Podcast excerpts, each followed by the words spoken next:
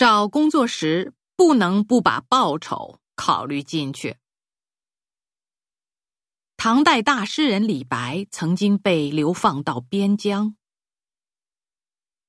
我的记性不好，必须什么事情都做笔记。他的动作不够规范，因此比赛时被扣分了。大卫的鼻子很挺，好像雕塑一样。老化的墙壁会往地上掉粉末。乌鸦常常吃腐烂的东西。我们做一笔交易怎么样？